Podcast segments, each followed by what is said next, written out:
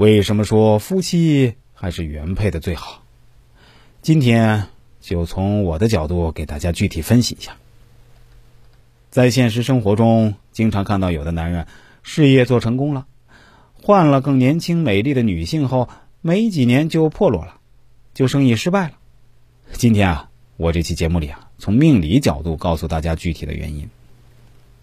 在男人的命理中，财星代表老婆、情人，还有钱财的意思。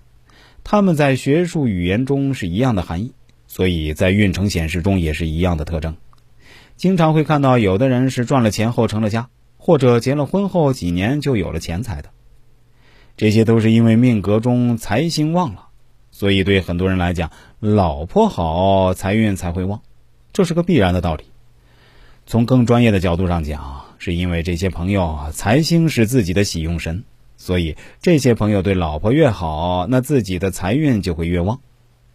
而有些男人的命格财星是忌神，所以结婚会迟。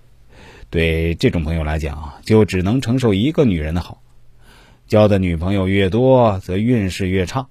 所以结婚后运势没有明显改善的朋友，切不能在外拈花惹草啊，因为运势会越来越差的。从专业角度上来讲，叫身弱不胜财，意思是本身的气场弱，不能承受太多的财星，所以女人缘不能太多。对于那些结婚时普通，结婚后慢慢事业发展起来的朋友来说，那你的财星就是你的喜神。换句通俗的话来讲，老婆就是家里的财神爷，所以对老婆好就是对财神爷好。同时，从专业角度来讲，老婆也是旺自己的，在气场上多利自己的运势。所以，要想一直财运好，就得对财神恭敬。